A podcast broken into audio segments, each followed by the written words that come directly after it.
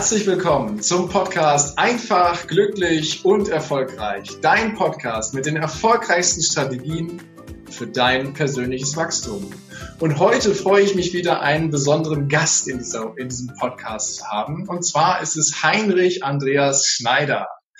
Und wenn dir diese Folge gefällt, dann freue ich mich wie immer über eine ehrliche Rezension auf iTunes, Spotify oder Deezer. Lass mir auch gerne einen Screenshot zukommen per Instagram, dass ich weiß, wo du diesen Podcast hörst. Ich antworte dir auf jeden Fall. Und jetzt kommt erstmal die offizielle Anmoderation. Heinrich Andreas Schneider hat mit Ach und Krach seinen Hauptschulabschluss bestanden. Kurze Zeit später erwirtschaftete er in einem Finanzstrukturvertrieb mit seinem Team Millionen Umsätze, bevor ihm mit 22 sprichwörtlich der Boden unter den Füßen weggezogen wurde. Seinen Neustart begann er mit seiner jetzigen Frau Alina, arbeitete sich von Hartz IV als 1-Euro-Jobber zu einem Unternehmer mit 80 Angestellten und einem Umsatz von 17 Millionen Euro. Weitere Themen, die ihn faszinieren, sind Online-Marketing, Netzwerken, Immobilien und vor allem die eigenen Mitarbeiter zu Unternehmern im eigenen Unternehmen machen. Sein Leitsatz dabei lautet, unter, übernehme Selbstverantwortung und gib dir selbst die Antwort, indem du danach handelst. Ich freue mich riesig darauf, Heinrich Andreas Schneider in diesem Podcast begrüßen zu können. Hallo! Hallo Heiko, herzlichen Dank, dass ich dabei sein darf. Ja, das freut mich sehr, dass du dir die Zeit nimmst. Und gleich mal vorab die Frage, wenn du so eine Anmoderation hörst, wie geht's dir damit? Oh ja, da kommen, äh, da kommen wundervolle Erinnerungen hoch. Zumal das ja nur ein kleiner Ausschnitt von deinen Highlights in deinem Leben ist, ne? Definitiv. Lass uns doch mal an den Beginn deiner Reise gehen. Gemeinsam in die Zeit, wo Heinrich Andreas noch ein kleiner Junge war, aufgewachsen ist. Hol uns mal in deine Kindheit hinein. Wie war das? War das eher behütet? War das eher abenteuerlich? War das eher sicher? Wie ist deine Kindheit so gewesen? Also es war sehr, es war behüt, es war behütend ähm, und es war auch sehr abenteuerlich, denn äh, wir sind mit ähm, einer siebenköpfigen Familie nach Deutschland eingereist ähm, aus Kasachstan in den 90ern.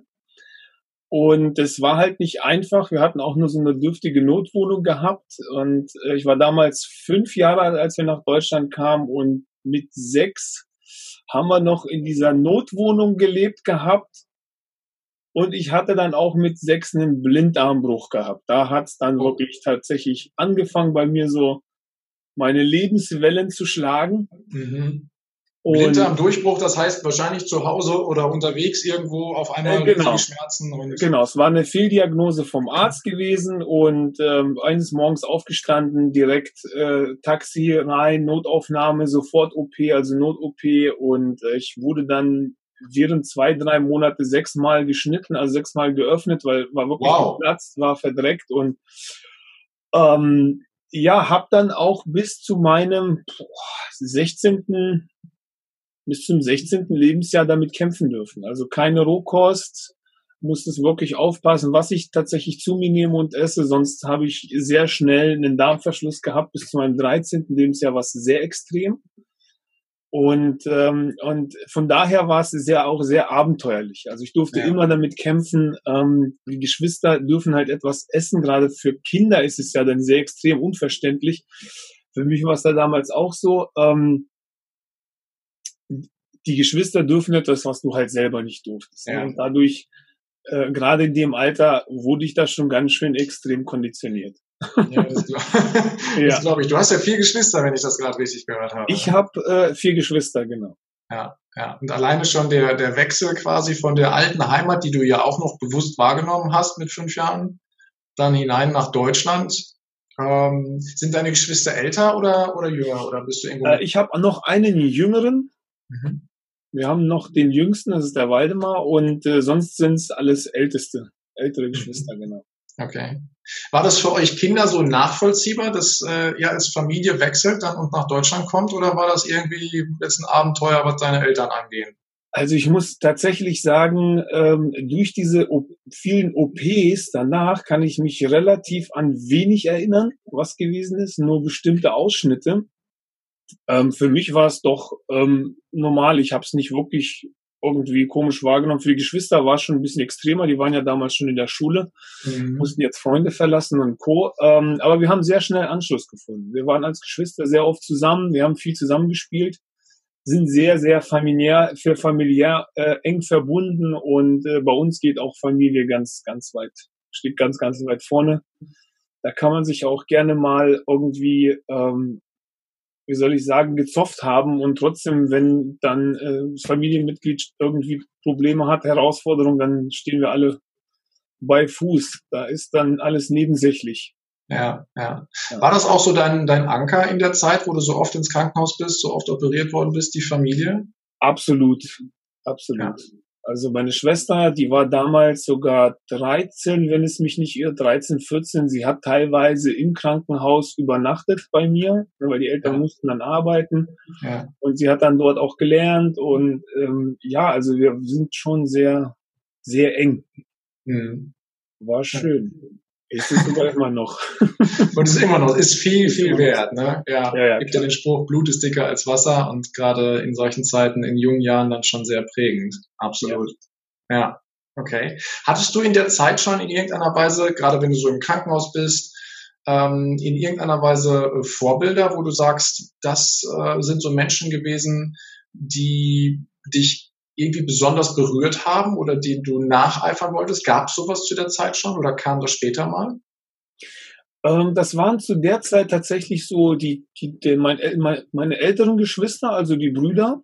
Mhm. Und ich hatte dort eine ganz tolle Krankenschwester und ähm, die hat sich sehr stark bei mir eingeprägt. Immer dann, wenn ich halt allein und traurig gewesen äh, bin. Äh, Andrea hieß sie, hieß sie genau war sie halt immer da. Sie hat, war immer da, hat mich in den Arm genommen und äh, oh, äh, ähm, Andreas und Heinrich und ähm, alles wird gut und du darfst bald nach Hause. Also war, war sehr angenehm, war schön. Also an sie kann ich mich noch echt, echt gut erinnern. Und ich glaube, wenn, wenn wir solche guten Herzen äh, vermehrt in solchen Institutionen haben, werden wir auch viel, viel schneller fitter, glaube ich. Da bin ich mir sogar sicher. Ja, das glaube ich. Das glaube ich. Ja, gerade wenn das Gefühl stimmig ist. Es gibt ja nicht ohne Grund ähm, die Lachdoktoren. Ich will die jetzt gar nicht werten, aber sie haben ja, eine, die Grundidee ist ja eine schöne, die Menschen im Krankenhaus zum Lachen zu bringen, weil ja bekanntlichermaßen die beste Medizin das Lachen ist. Ne? Absolut. Ja, und ein geborgenes Gefühl, so wie es dann von der Krankenschwester ausgelöst wurde, glaube ich, hilft ja auch sehr, sehr. Okay, also ein schwieriger Start in Deutschland sozusagen ja, war, war wirklich, war schwierig, kann man so mhm. sagen. Ja, aber dann hat sich das irgendwann eingestellt. Ne? Das heißt, äh, die Ernährung hat sich eingestellt oder hat sich dein Körper neu, neu aufgebaut? Wie, wie war das? Ähm, also was heißt neu aufgebaut? Also ich, wie gesagt, ich habe bis zu meinem 13. Lebensjahr Schwierigkeiten damit gehabt ähm, und habe auch bis zur Gott, oh Gott, fünften Klasse war ich Einzelgänger tatsächlich. Mhm. Da habe ich immer nur mit Geschwistern gespielt. In der Schule habe ich nicht wirklich Anschluss äh, gewonnen und ähm, äh, das kam dann erst äh, so ab der fünften Klasse, als ich so zur Orientierungsstufe geswitcht bin und mich da dann eingesetzt habe für, für andere, die halt schwächer gewesen sind als ich. Sonst war mhm. ich immer so derjenige gewesen, den, dem, äh, den man gemobbt hat oder ähnliches. Ähm, aber ich war damals ja schon sehr korpulent größeren Körperbau gehabt und konnte wegstecken. Ähm, und ab da hat sich das tatsächlich geändert. Okay. Aber ja. sonst, ähm, ja, ich habe alles mitgemacht. Sport konnte ich alles. Ich habe Fußball gespielt, ich habe Eishockey gespielt äh, während der Schulzeit auch. Ich hatte auch Karate gemacht und ähm, das ging alles. Das ist halt nur, wenn die Geschwister dann halt bestimmte Dinge gegessen haben. So Süßigkeiten durfte ich zum Beispiel gar nicht. Mhm. Und, ähm, und das war dann immer so äh, eine harte Nuss. Ja. Als Kind war nach, ich habe es nie verstanden, wieso. Die Mama hat es mir immer erklärt. Ähm, aber ähm, ja, als Kind nimmt man das halt nicht so wahr. Noch nicht. Ne? Ja, das ist so, absolut. Ja. Und dann bist du ja, ich habe das ja in der Anmoderation gesagt, ähm, deine Schullaufbahn war anspruchsvoll, um es mal so zu sagen. War eine schöne Zeit, ja. Okay, rückwirkend sagst du, war eine schöne Zeit. Das ist, das ist eine gute Bewertung. Also zur Schulzeit kann ich sagen, das Lernen war nie wirklich was für mich. Ich habe mhm. mich sehr viel eingesetzt äh, für Dinge. Ich habe sehr viele neue Dinge angestoßen, wie eine Schuldisco zum Beispiel, den Werkraum renovieren, streichen. Dann, ähm, ich war Klassensprecher, Schulsprecher und ähm, äh, habe auch zugesehen, in dem Viertel, wo wir aufgewachsen sind, das war sozial relativ schwach. Da gab es äh, natürlich dann auch Fälle, dass ähm, also an, an unsere Schule grenzte dann direkt die Berufsschule an. Da waren dann die Älteren, die kamen dann auch rüber. Da war ich dann allerdings schon so achte, achte, neunte Klasse und haben dann halt Drogen auf dem Schulhof verkauft. Das mochte ich gar nicht sehen. Mhm. Ähm, und da habe ich mich dann halt auch eingesetzt hin und wieder mal. Also da schon bist du schon aktiv geworden und hast äh, da deinen Herzensruf Genau, da war ich sehr aktiv. Ich habe mich auch eingesetzt, immer wieder so, wenn ich gesehen habe, okay, da gehen jetzt zwei, drei auf jemanden los und mobben den. Ähm, aber so lernen, nee, das war nicht wirklich weit. Das war nicht so meins. Das heißt, im Klartext bist du äh, von der Schule und auch von den Mitschülern ein sehr, sehr angesehener Schüler gewesen. Nur die Noten haben nicht so, äh, haben nicht so gepasst, ne? Kann man so sagen, ja. Ja, okay. Ja, ja, das war so, genau. Ja. Und dann war die Schule ja irgendwann vorbei und du bist hinein in den äh, Finanzvertrieb reingegangen. Äh, und genau. da im Endeffekt in kürzester Zeit ja extrem erfolgreich geworden. Hol uns doch mal in die Zeit rein.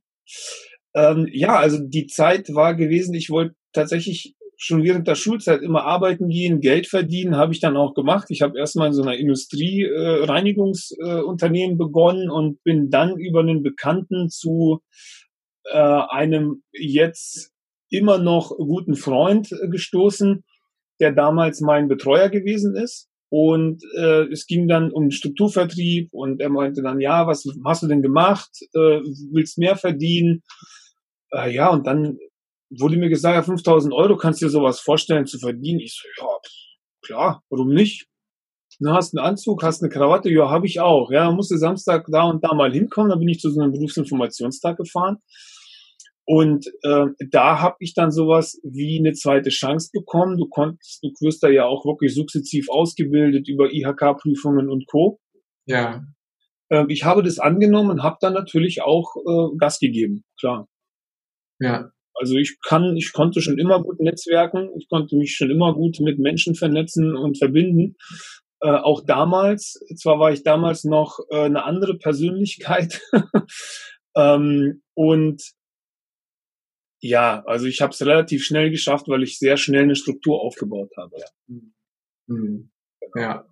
Gut, ist ja wichtig. Ne? Gerade diese Fähigkeit ist ja mehr wert als alles Fachwissen im Endeffekt, was da ist, dass du gut netzwerken kannst, dass du gute Beziehungen zu den Leuten aufbauen kannst. Und da sehr, sehr erfolgreich gewesen in kürzester Zeit, ähm, mit dem Team ja Millionen Umsätze dann eben erwirtschaftet. Nur dann kam etwas, was dir völlig den Boden oder den Füßen weggezogen hat. Ne? Ja, genau. Ähm, also da hatte ich das erste Mal die Begegnung ähm, mit den, ich sag's, wie sag's mal schön, mit den ungeschriebenen Gesetzen, die uns nirgends vorbeigebracht werden. Nicht in der Schule, nicht in der Business School oder ähnlichem. Ähm, entweder hast du Mentoren oder Menschen, die dir das vermitteln ähm, oder die Leben, dass die Lebenszeichen, die zeigen dir dann schon, dass es so etwas gibt. Und in dem Fall war es genau ähm, der Fall bei mir gewesen. Ich habe nämlich tatsächlich damals gegen sehr viele ungeschriebene Lebensgesetze verstoßen gehabt. Also ein Beispiel für uns, gegen welches Gesetz hast du am meisten verstoßen? Also Menschen, also wie gesagt, damals war ich eine andere Persönlichkeit, gerade in dem Strukturvertrieb. Für mich hieß, für mich war nur ähm, Umsatz wichtig. Für mhm. mich war Umsatz wichtig und heute würden vielleicht Menschen sagen, es ist ein totales Arschloch gewesen, der Heinrich mhm. Ähm, äh, der konnte zwar gut mit Menschen connecten, ähm, das Ding war aber nur, ähm, wie sagt's der Tobi immer, das war der pure Hype. Mhm. So, ne? Und wenn nicht geliefert wird, wenn da nichts kommt, dann äh, was soll ich denn damit? Bringt mir nichts. Mhm. Ähm, und so bin ich damals auch, äh, ja, eigentlich mit meinem gesamten Umfeld umgegangen, kann man so sagen. Okay. Und äh, wenn du halt so umgehst, es gibt ja das Sprichwort, das Leben ist ein Bumerang. Das ist äh, schon mal so eins dieser Lebensgesetze. Und das ist dann Genau, der Spruch geht ja weiter, das Leben ist, ein, ist wie ein Bumerang, du bekommst immer das zurück, was du gibst. Ne? Genau. So. Ja, also hast du das zurückgekriegt, was du gegeben hast. Ne? Absolut, absolut. Und es ist halt ähm, in allem so gewesen und ähm, dann ist es richtig hart gekommen. Also es ging sehr schnell. Es hat kein halbes Jahr gedauert, war alles tot. Mhm. Inklusive Struktur zusammengebrochen, weil bei mir nichts mehr funktioniert hatte und ähm, das ging so schnell nach unten. Ähm, war schon, war schon spannend. Du bist ja komplett in das soziale Netz dann quasi reingefallen, ne? Vom Highflyer, erfolgreicher Verkäufer, Netzwerker, Vertriebler, hoch angesehen, vermutlich viele ähm, Auszeichnungen gekriegt und auf einmal dann in dieses soziale Netz reingefallen, wo ja viele sagen, ach Gott, ja, das ist das Leben halt so. Ähm, was war dein Antrieb, um dann zu sagen, so äh, Leute, ich habe zwar jetzt gerade, ich habe zwar jetzt gerade den Bumerang abgekriegt, aber ich stehe wieder auf und ich nehme den Hinweis des Lebens wahr und ändere was. Was, was war mhm. da so dein, dein Antrieb? Das ist eine sehr gute Frage. Ähm, das weiß ich ganz genau. Ähm, ich ich hole mal ein wenig aus.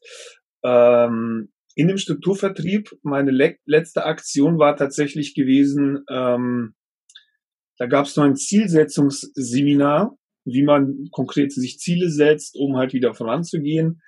Ähm, und ich hatte bei dem Seminar mental und auch physisch nicht wirklich mitgemacht. Das hatte unser Direktionsleiter, also oberste Stufe damals mitbekommen. Ähm, und wir hatten dann abends dann nochmal eine Versammlung, haben dann lecker gegessen zusammen, dann gab es noch so ein bisschen Bier und dann stand ich halt vorne an der Theke, hab mein Bier getrunken. Und dann hat er sich zu mir gestellt, er hieß äh, Andreas und meinte dann zu mir, Mensch, äh, Heinrich Andreas, was ist denn los mit dir? Ich habe gemerkt, deine Umsätze total eingebrochen. Erzähl doch mal. Haben uns ein wenig unterhalten. Er meinte, hast du Ziele aufgeschrieben? Meinte ich, nee, ist doch alles nur Quatsch. Und ähm, das war sehr, sehr genial. Er hat ähm, dann damals so diese Notizzettel genommen, die dann da liegen, diese länglichen, und meinte, hier zehn Sekunden, schreib mal deine drei wichtigsten Ziele auf. Und ich muss dazu sagen, ich bin äh, weggeknickt, weil ich mich damals verliebt hatte. Mhm. Ähm, aber äh, die wundervolle Frau, die hat sich dann in einen äh, Vertriebspartner äh, verliebt und das hat dann mit uns nicht geklappt und das hat mir dann den Break gegeben. Ne? Also ja. dementsprechend auch Bumerang äh, von der Seite, von der weiblichen Seite bekommen und ähm, ich habe mir das aufgeschrieben, bin danach kurz danach auch aus diesem Strukturvertrieb ausgetreten. So, jetzt ein Jahr später ähm, habe ich dann von dieser wundervollen Frau und äh, die heißt Alina, mit der bin ich heute verheiratet, habe zwei wundervolle Kinder, kam dann kurz vor Weihnachten eine SMS und ich hatte überhaupt keinen Kontakt mehr zu ihr und ich denk, ja, wer ist das? Hallo, wie geht's dir? Und wollen wir wieder einen Kaffee trinken? Und so, ich, wer ist das denn? äh, erstmal gefragt, ja, ich bin's Alina, okay, cool. Ähm, hab erst gedacht, nee, lass mal sein. Dann, naja, gut, schaust du mal, was, was kann denn schon passieren. Ne? Dann haben wir uns halt unterhalten und ähm, uns ein paar Mal getroffen. Und so kam es dann, dass wir tatsächlich äh, uns äh, verliebt haben neu und äh, zusammengekommen. Sie wurde schwanger. Und irgendwann, 2008 war das, da saßen wir dann in einer gemeinsamen Wohnung. Ich habe mir ein neues Portemonnaie gekauft gehabt und äh, wechsel so gerade ne, die ganzen ja. Dinge aus dem Portemonnaie ja. und das ist der Hammer und zieh dann diesen Zettel aus diesem Portemonnaie. Den Zettel von deinem ehemaligen Vertriebsdirektor äh, mit den drei Zielen aus den zehn Genau, Sekunden. wo ich mir die drei Ziele aufgeschrieben habe. Mach ja. diesen Zettel auf, denk, was ist das denn? Und jetzt muss man bedenken, es waren so zwei, ein bis zwei, zwei Jahre waren ungefähr vergangen oder eineinhalb bis zwei Jahre mach diesen Zettel auf und gucke da drauf und denke, oh, okay. Und als allererstes oben steht ein glückliches Familienleben mit Alina. Wow. Ähm, zweiter Step war dann 5000 Euro netto im Monat halt wieder zu erreichen.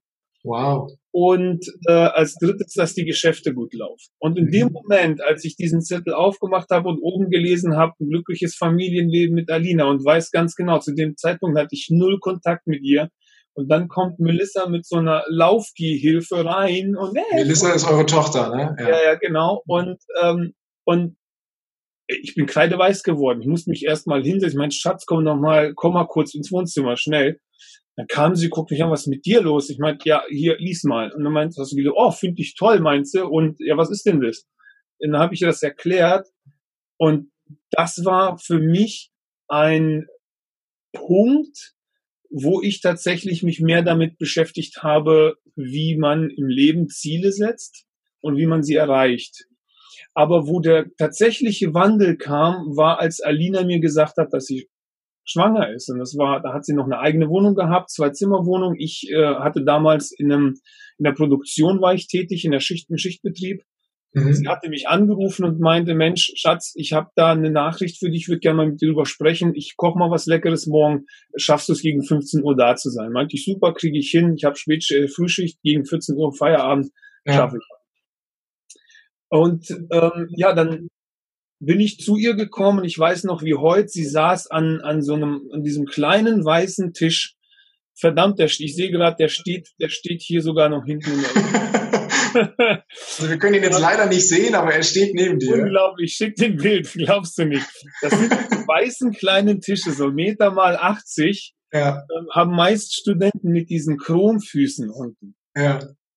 Und äh, es ist halt die erste Wohnung bei ihr auch gewesen in Braunschweig und sie saß dann mir gegenüber, haben lecker gegessen, super toll unterhalten und ähm, es war im Juni, Juli Monat äh, 2007 und sie direkt vom Fenster und das Licht hinten schien, schien rein. Ich kann mich wie als wenn es gestern gewesen wäre äh, erinnern und ähm, dann habe ich sie gefragt, Schatz, du wolltest mir was Wichtiges sagen.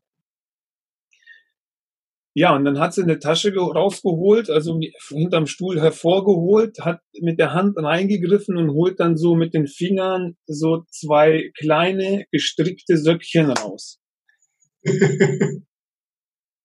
Also in dem Moment, ich habe sowas in meinem Leben noch nicht erlebt, wurde mir heiß, kalt und wirklich so tausend Blitze durch den Körper geschossen. Ähm, sie natürlich mega glücklich, ähm, schaut mich an und äh, meinte, ja, bist du glücklich? Und äh, in dem Moment äh, war es halt so, für mich ist es ist fast wieder so eine zweite Welt zusammengebrochen, weil sie wusste damals nichts von meiner finanziellen Situation. Mhm. Und die ja, ich habe es nicht gesagt, aber die war in dem Moment ja ähm, mit Schulden versehen, ne? Ja, ganz genau. Ich konnte mir keine eigene Wohnung leisten. Ich habe bei meinen Eltern gelebt, um halt diese ganzen äh, äh Summen dort ähm, abzutilgen halt. Mhm. Ähm, und jetzt sollte ich mich halt um eine Familie kümmern äh, und sie wusste halt nichts von. Und in dem mhm. Moment, wenn du dann wirklich die Maske fallen lassen musst, äh, und das als Mann, der eigentlich schon immer darauf hingearbeitet hat, so finanziell einen Puffer aufzubauen, um sich eine Familie ähm, aufzubauen und ein schönes Leben zu bieten, ähm, war es so schon ein heftiger Moment. Als ich mich dann geoutet habe, sind wir uns weinend in die Arme gefallen. Und das war der Moment, wo ich für mich gesagt habe, ähm, Heinrich Andreas, jetzt ist vorbei. Jetzt übernimmst du Verantwortung für verdammt nochmal in erster Linie dein Leben. Mhm. Ähm, dann übernimmst du Verantwortung für das kommende Kind und für diese wundervolle Frau, die da vor dir steht. Ich habe gerade Gänsehaut gekriegt äh, bei der Geschichte, die du da erzählt hast. Also ich nehme raus, du hast auf jeden Fall die Maske fallen lassen und hast ihr quasi offenbart, wie deine Situation ist. Und sie hat dich nach wie vor mit offenen Armen empfangen und äh, diese, diese Situation und vielleicht auch Herausforderungen ja dann gemeinsam mit dir angenommen. Äh, absolut. Und äh, seitdem ist, ist sie meine größte Mentorin. Also das ist unglaublich, was, was sie äh, mit durchmachen musste, alles natürlich von jetzt Neustart mit einem Kind und dann ja. gleich mit so einem äh, Schuldenhaufen. Und da war auch der Moment, wo ich dann in Insolvenz gegangen bin und gesagt habe, okay, ähm, das kriegst du nicht gepackt mit dem Kind und mit dem allem. Ja. Ähm, und ja, wir haben es nochmal, wir haben uns nochmal durchgeschlagen. Ja. Also das war echt spannend. Ich bin, wenn ich heute darüber nachdenke, bin ich dem Ganzen sowas von dankbar, ähm, weil das hat das uns, das hat unser ganzes Leben transformiert. Ich wäre niemals mit Finanzen heute so umgegangen, wenn das nicht gewesen wäre. Ich wäre mit Menschen nicht so umgegangen, wenn das alles nicht gewesen wäre. Und ähm, vor allen Dingen wären wir nicht äh, so stark verbunden und würden da, also wir können uns auf absolut alles verlassen und wissen, ganz genau, wenn es hart auf hart kommt, wir ziehen das durch. Wow, weil wir haben dann äh, ist es tatsächlich sogar noch so gekommen, als wir dann in der Wohnung waren mit diesem Zettel, kurz darauf ist dann das Unternehmen, in dem ich tätig gewesen bin, da sollte ich Produktionsleiter werden, wurde dann auch verkauft, ist dann auch insolvenz gegangen, wurde verkauft ja. nach Indien und da war dann der Punkt, wo ich dann komplett wieder ins Hartz IV, ein Euro-Job äh, gerutscht bin. Ja. Ähm, hatte dann mit Jugendgruppen zu tun gehabt. Ich bin dann so äh, in die unter 25er ähm, ja, die waren alle so unter 25, haben äh, Alkohol- und Drogenprobleme gehabt mhm. äh, und durfte dann da äh, tatsächlich meinen ersten 50-prozentigen äh, Lohnerhöhung erleben. Denn unser, unser damaliger ähm, Bauleiter und ähm, Pädagoge, der uns da betreut hat, äh, war für drei Wochen in den Urlaub. Aber ja. die hatten keinen Ersatz und jetzt war ich der Einzige, der so vernünftig gewesen ist und so vom Bau Ahnung und handwerklich ja. begabt und ja. konnte organisieren, konnte auch gut mit den Jugendlichen dort, mit den jungen Menschen. Da hat er mich vorgeschlagen, habe ich anstatt 1 Euro 1,50 Euro für die Zeit bekommen. Das war 50 Prozent Steigerung des Lohnes, ne?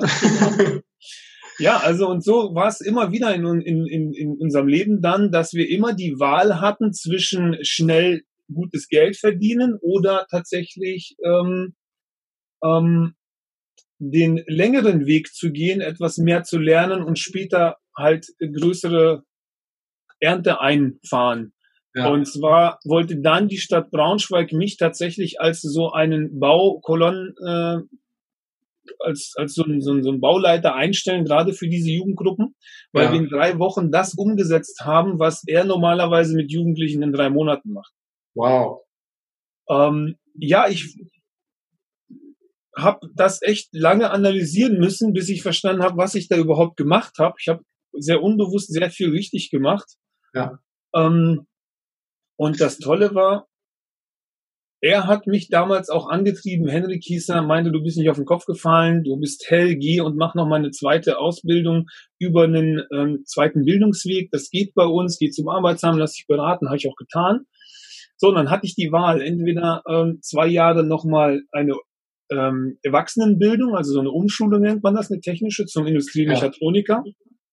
Oder ich lasse mich verbeamten, werde Sozialpädagoge und bin dann halt so ein Kolonnenführer mit 3000 Euro netto im Monat unkündbar bei der Stadt. Okay. Ja, so nach einem Jahr Hartz IV, das ist ein schönes Angebot. Das ist sehr attraktiv, ja. ja. Ähm, ja, und äh, wir haben uns dann mit Alina tatsächlich für die zwei Jahre nochmal Popobacken zusammenkneifen, Hartz IV entschieden. Ja. Und nach dieser Phase, während dieser Umschulung, hast du immer so ein halbes Jahr Betriebspraktikum. Ich würde gerne mal einmal, einmal kurz äh, reingehen dazu, weil du hast eben gesagt, mh, dass es ja den einen Weg gibt, quasi schnell Geld zu verdienen oder den anderen Weg, äh, ja, etwas gemütlicher ist der falsche Begriff, etwas geruhsamer, aber dafür nachhaltig mit den Menschen umzugehen. Jetzt hast du gesagt, du hast mit den Kindern und Jugendlichen etwas erreicht in drei Wochen, was ein anderer in drei Monaten schafft. Heißt ja aber auch, wenn du den geruhsameren Weg gehst, der quasi auf den Menschen eingeht, dass das nicht unbedingt länger dauern muss, sondern dass das auch sehr, sehr schnell gehen kann, wenn es deine Leidenschaft ist, oder? Genau. Also ich habe ähm, schon immer, und das habe ich für mich festgestellt, ich habe schon immer geschaut, bei dem gegenüber, wo ist dort der funkelnde Diamant, der tatsächlich nochmal so ein bisschen geschliffen werden muss und wo ja. steckt das Potenzial in dem Menschen, was ihn antreibt, äh, einfach äh, sein, sein Gesamtes zu skalieren. Ja. Zu wachsen, weiter in sich zu investieren, weiter nach vorne zu gehen, sich was zu trauen. Ähm, das habe ich schon seit meinem, boah, seit meinem 20., 22. Lebensjahr tatsächlich. Ist das so ein Erfolgsschlüssel, den du auch heute in deinem Unternehmen ähm, und in den ganzen Tätigkeiten, die du hast, du hast ja nicht nur ein Unternehmen, sondern bist noch in Gesellschaften mit dabei, in, in Netzwerkgruppen. Ähm, ist es das, so, mit dein Schlüssel, wo du sagst, äh, das ist das, was ich richtig gut kann und das, was sich echt auszahlt? Absolut. Also ich investiere sehr viel Zeit in Menschen, wenn ich sehe, okay, Und da ist jemand, der hat Potenzial. Es ist halt immer das Potenzial aus den Menschen rauszuholen. Erstmal ihm ähm, dem Gegenüber es klar zu machen, dass er das Potenzial hat. Er muss es halt selbst verstehen. Die Erkenntnis muss bei sich selber kommen. Deswegen selbst Verantwortung. Und wenn er selbst nur für sich Verantwortung übernimmt und dafür sorgt, dass es ihm gut geht, dass er in seinem vollen Potenzial, in sein volles Potenzial kommt, dann ist es ja automatisch. Das färbt dir aufs Umfeld ab. Hm, ja. Und ja. Wie hat denn dein Umfeld damals reagiert, als du diesen Wandel vollzogen hast? Weil ich könnte mir ja vorstellen, dass äh, du nicht nur mit deiner Frau darüber gesprochen hast, welchen Weg schlage ich jetzt ein, sondern dass das vielleicht auch andere mitgekriegt haben und die dann vielleicht gesagt haben, sag mal, warum machst du denn nicht den anderen Weg? Weil Beamtenstatus mit 3000 Euro netto im Monat, das ist doch eine, eine absolut geniale Aussicht. Why not? Also äh, ja, natürlich. Ich habe es allerdings damals eher mehr für uns behalten, für mich und Alina. Ich habe jetzt nicht mit den Eltern drüber gesprochen, ich habe auch nicht mit Geschwistern darüber gesprochen, mhm. weil in erster Linie ähm, habe ich ja die Verantwortung für mich selbst, selber zu entscheiden, was mhm. das Richtige ist. Und meistens wissen wir es schon. Mhm. Und es ist immer diese, diese, diese Millisekunde, in der wir dann aber doch, doch nochmal drüber nachdenken und anfangen zu zweifeln. Und diese Millisekunde, trotz dieser Zweifel bin ich immer durchgegangen. Trotz der Ängste habe ich es trotzdem immer wieder gemacht. Und genauso war es auch mit zwei Jahren nochmal Umschulung. Ich wusste von innen, mein, mein, es war schon immer etwas in mir, das gesagt hat, nein, tu das, das ist das Richtige.